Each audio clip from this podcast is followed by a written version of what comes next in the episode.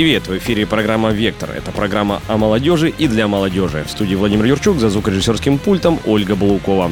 Представляем моего собеседника. Это видеооператор, участник различных творческих проектов не только в Камчатском крае, но и за его пределами. Матвей Парамошин. Матвей, привет! Добрый день, Владимир, и добрый день, дорогие радиослушатели. Давно мы с тобой не слышались, и этому есть причина, но для начала я веду в курс дела наших радиослушателей. Я расскажу о проекте под названием, страшным названием «Фрирайд в зоне смерти». Ну, не надо бояться, это не прям не фильм ужасов, не программа ужасов. Давайте подробнее. Российские альпинисты Виталий Лазо и Антон Пуговкин объявляют о старте проекта под названием «Фрирайд в зоне смерти». Задача, впервые в истории советского и российского альпинизма, за два с половиной года взойти на пять высочайших вершин мира без использования кислорода, а самое главное – спуститься с них на лыжах. Речь идет о самых трудных и опасных гималайских восьмитысячниках. Возможно, я неправильно поставлю ударение, но где-то они на слуху, а где-то меня Матвей поправит. Восьмитысячники – это Манаслу, Анапу Анапурны, Нанга Парбаты, Эверест и К2. Проект является некоммерческим, направлен на продвижение духа чистого спортивного альпинизма и демонстрацию возможностей спортивных достижений на предельных для человека высотах. Проект был задуман в сентябре 2017 года. Тогда Виталий Лазо и Антон Пуговкин совершили то, о чем давно мечтали многие годы. Без кислорода взошли на Манаслу. Гору в Гималаях, главная вершина которой 8163 метра. Восьмой по высоте восьмитысячник мира. И спустились с нее на лыжах, доказав, что и в этих экстремальных для человеческого организма организма условиях возможен фрирайд. По результатам данного восхождения альпинисты сняли фильм «Фрирайд 8000 метров плюс» и получили популярную в российском альпинизме премию «Хрустальный пик» в номинации «Лучший аутдор проект года». Матвей, давай расскажем нашим радиослушателям, почему я начал говорить об этом проекте и что тебя с ним связало. С этим проектом меня с ним связал Виталий Лазо. Так как это камчатский альпинист, и свою деятельность вел он и на Камчатке. Знаменит он, допустим, постройкой первого иглу-отеля у нас здесь, да, это был его проект. Ну и многочисленные интервью, скажем так, нас с ним э, сблизили, установили какой-то некий приятельский контакт. И когда он стал планировать поездку на Нанга-Парбат. Было решено пригласить меня в качестве э, оператора на этот проект, чтобы повысить его качество, чтобы улучшить качество съемки, чтобы я обучал съемки и Антона, и Виталия, и нашего нового партнера Кала Цементи, он э, с Италии, то есть проект стал резко международный, влился в команду тоже замечательно, ну и осуществлял какие-то технические такие консультационные моменты. То есть Виталий знал о том, что у тебя есть опыт, и мало того, еще и что ты можешь подготовить других ребят, да? Да, он это знал, сразу пригласил, началась подготовка, он составил мне некий план тренировок, сказал, к чему мне быть готовым, но, как это все оказалось, это был лишь детский лепет с тем, что мне пришлось испытать.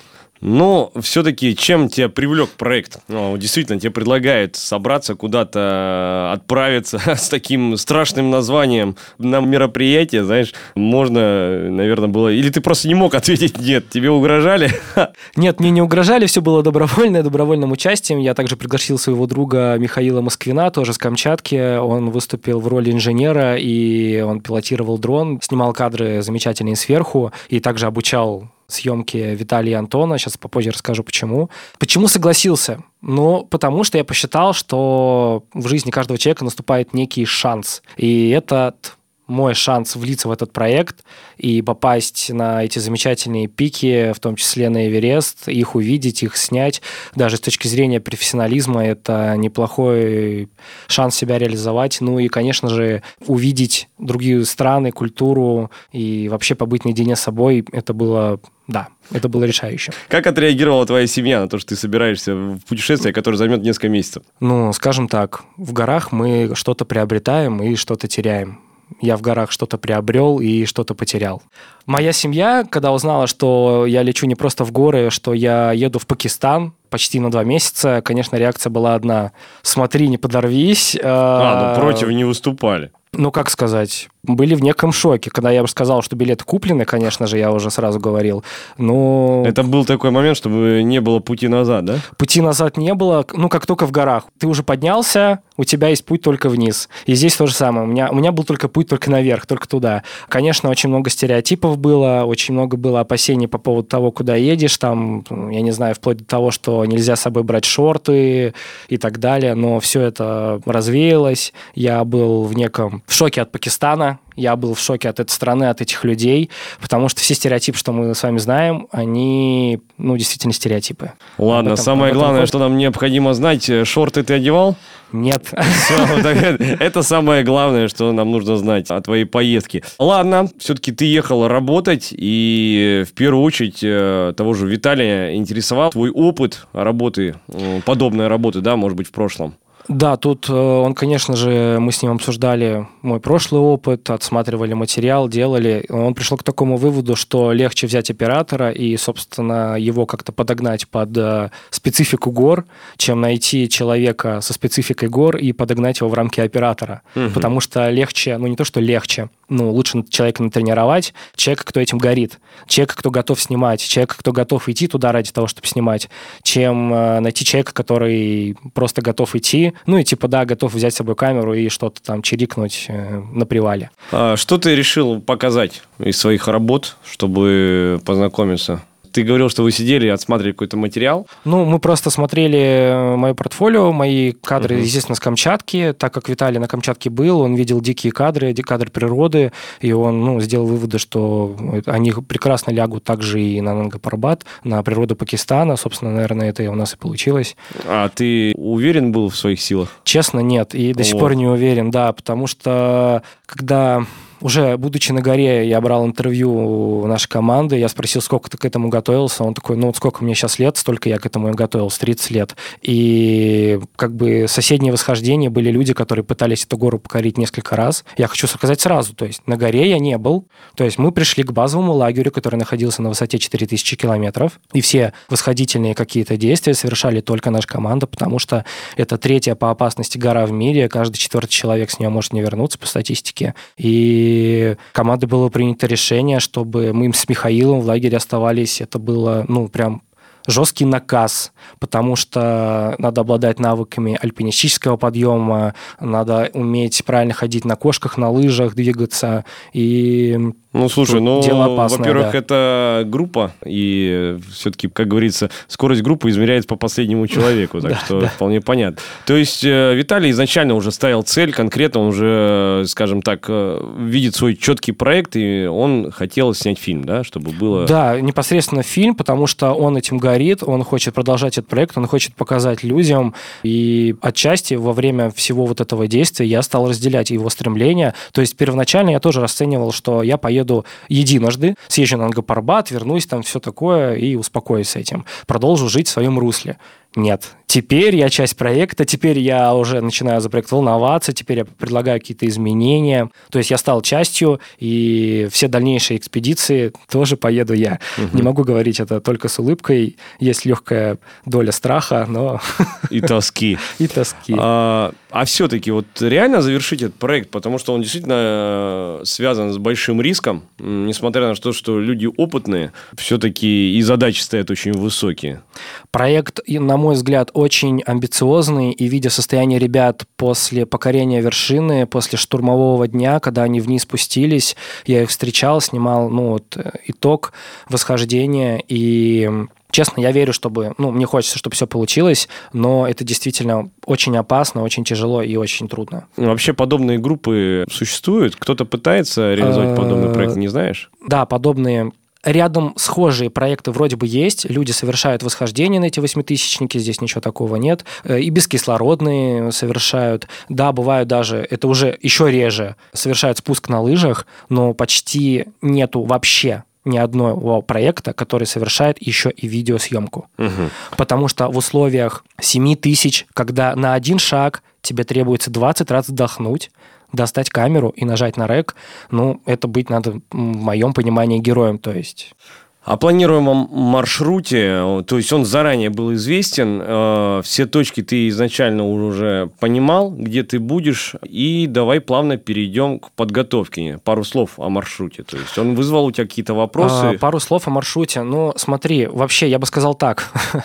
все, что я планировал, пошло по горам, скажем так. Потому что все, что там, ты строишь планы, что ты снимешь, ну, вот, вот так, вот, вот так, вот, все в первый же день трекинга пошло не так, потому что я оказался последним, хотя я проходил акклиматизацию за две недели до этого на Эльбрусе. То есть две недели я жил на такой же высоте, снимал, прекрасно себя чувствовал. Я не знаю, там раз в пару вечеров максимум болела голова, и я спокойно мог осуществлять работу. Но другой климат в Пакистане, другие совершенно температуры. Если на Эльбрусе там это плюс 10, то в Пакистане это плюс 47, и ты себя по-другому ощущаешь, и Собственно, основным препятствием для меня служила не какая-то творческая составляющая, а именно физическая, что ты должен преодолевать себя, что это твоя работа, что ты должен идти, что ты должен догонять ребят. Это было очень тяжело, это было действительно большим испытанием именно физически, моральным, себя подталкивать, э, себя стремиться, потому что ты доходишь до, допустим, до какой-то точки отдыха, да, и ты не можешь себе найти сил никаких, кроме как вот сидеть и пить воду. Сидеть пить воду, а тебе надо достать камеру, тебе надо снять, потому что если ты этого не снимешь, второго шанса у тебя уже не будет. И вот это было очень тяжело для меня. И ответственность сразу, конечно. Очень давит. большая ответственность, да, потому что от тебя зависит, можно сказать, итог этого фильма, и до сих пор я переживаю, каким он получится, но это мы увидим осенью даже, причем в наших местных кинотеатрах, но волнение действительно большое. Давай о подготовке, то есть э, все-таки ты собирался, скажем так, кто-то собирает свое альпинистское снаряжение, ты собираешь свою аппаратуру. Как ты подходил к этому вопросу, то есть оценка наличие необходимой аппаратуры, ты понимал, что тебе нужно что-то модифицировать, что-то заменить, что-то докупить. Ну и, конечно, о другом снаряжении, которое, в принципе, как знаешь, этот связист в армии, то есть самый несчастный человек, на мой взгляд. Все бегут с автоматами, он бежит с огромным рюкзаком, в котором помимо автомата еще куча аппаратуры. Да, такое было. Я, естественно, стал свое оборудование модифицировать, э, облегчать, убирать оттуда ненужные вещи, заменять материалы, допустим, алюминий на карбон в штативах так и так далее облегчать свою камеру посредством там, выбора более легких объективов для Откуда непосредственных это, задач. То есть ты понимал, э, что это надо сделать, или ты где-то знакомился? Когда я поговорил с Виталием, и он мне говорит, что, допустим, 100 грамм на горе – это критично, я такой, ну, значит, 30 э, килограмм моего оборудования тоже будет критично. И, ну, вплоть до того, что ты экономишь, там, берешь более емкостные батареи, чем там несколько простых и так далее. То есть ты сокращаешь количество своего оборудования, но все равно мой рюкзак, он был сравним с рюкзаком все-таки, ну, в полном так сказать, обмундировании, да, ты был сравним с рюкзаком вот альпиниста, который сейчас куда-то пойдет. Да, угу. может быть, чуть легче, но тем не менее штатив, монопод, стабилизатор мы с собой брали, два дрона. По итогу у нас четыре камеры пошло туда, три угу. GoPro еще сверху, три лэптопа, модем для связи, чтобы мы фотографии отправляли. То есть и все вот это приходилось как-то за этим следить, так я отвечал за технику, все это приходилось заряжать, все это приходилось чистить и тому подобное. Соответственно, вся ли аппаратура у тебя была необходима или... Вся аппаратура необходимая была, но не вся дожила, скажем так. Первое с тем, что я столкнулся, это разбитый экран, когда я вернулся Эльбруса, замечательной горы. Экран у камеры был потерян. Пришлось срочно в Москве его менять. В Москве экранов нет. Да заказывать с Люксембурга в последний день мне привозят экран, мастер тут же чуть ли не в, в аэропорту мне его меняют, и я уже спокойно в Абу-Даби выезжаю с замененным деталью. Но вышла из строя аудиосистема в камере, и надо брать интервью, надо брать лайфы, люди возвращаются с горы, люди выжимают носки, это все надо слышать, это все надо слушать. С этим были, конечно, проблемы, но мы их решали. То есть условия для жизни человека неподходящие, а мы говорим о технике. Угу. То есть когда я засыпал, и у себя в палатке я клал в защитный чехол сначала камеру, потом камеру клал в какую-нибудь теплую мягкую одежду, чтобы она впитывала влагу, потом это клал в рюкзак, рюкзак клал поближе к себе, просыпался, первым делом доставал камеру, и она вся была мокрая. Ну, как будто бы, вот, я не знаю, вспотел человек. И вот приходилось все постоянно вот это делать. Морозы, тут же жара, тут же снег, до нас долетала волна от лавин, сходила, когда рядом сходит лавина, снег до нас долетает, там ворочает все палатки, просто начинается буря, а ты должен это снимать на улице, впечатления ребят. Естественно, липкий снег мокрый попадает на твою камеру, ты бежишь ее чистить, у тебя нет необходимых каких-то вещей, потому что это, это палатки, это горы, никто тебе с этим помочь не может, и это очень тяжело. Даже mm-hmm. маленькая Полинка на «Матрице», это все для меня была лично трагедия уже какой-то. А, скажи, если бы у тебя не было опыта уже богатого в своей работе, в своей специальности, ты бы смог правильно подготовить снаряжение? Ты знаешь, мне кажется, что у меня, ну, когда я уже очутился в горе, что опыта на самом деле и нет. как будто бы все забылось. Нет, это был опыт. Тоже для меня это было как первое погружение. То есть я сделал для себя некоторые выводы. Я сейчас буду еще сильнее там модифицировать оборудование, там кое-что менять, что-то переделывать, потому что, ну, действительно условия, те, которые я ожидал, о которых я читал в блогах, э, видео, которые я смотрел, оказалось все даже близко, скажем так, слишком лайтовое, как будто бы туристические такие буклеты ты читаешь, что там легкий пеший трекинг среди козочек и там так далее. А трекинг начался с того, что мы ехали пару часов на машине а, где-то в метре от пропасти, которая на 300 метров уходила вниз к реке, и машина поворачивает и наклоняется к этой пропасти, и до этого момента я думал, что высоты-то я не боюсь. И, в общем, какие-то вот такие вот моменты, ты не можешь быть к ним подготовлен, пока вот, собственно, там не окажешься.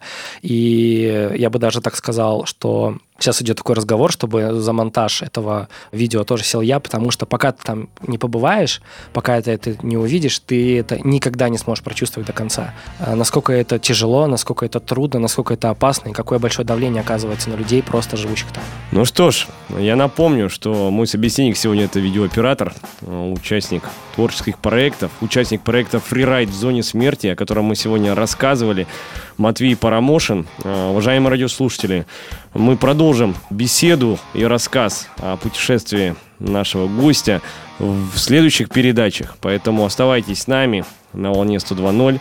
А вы слушали программу «Вектор». В студии был ее ведущий Владимир Юрчук. За пультом Ольга Балукова. До новых встреч.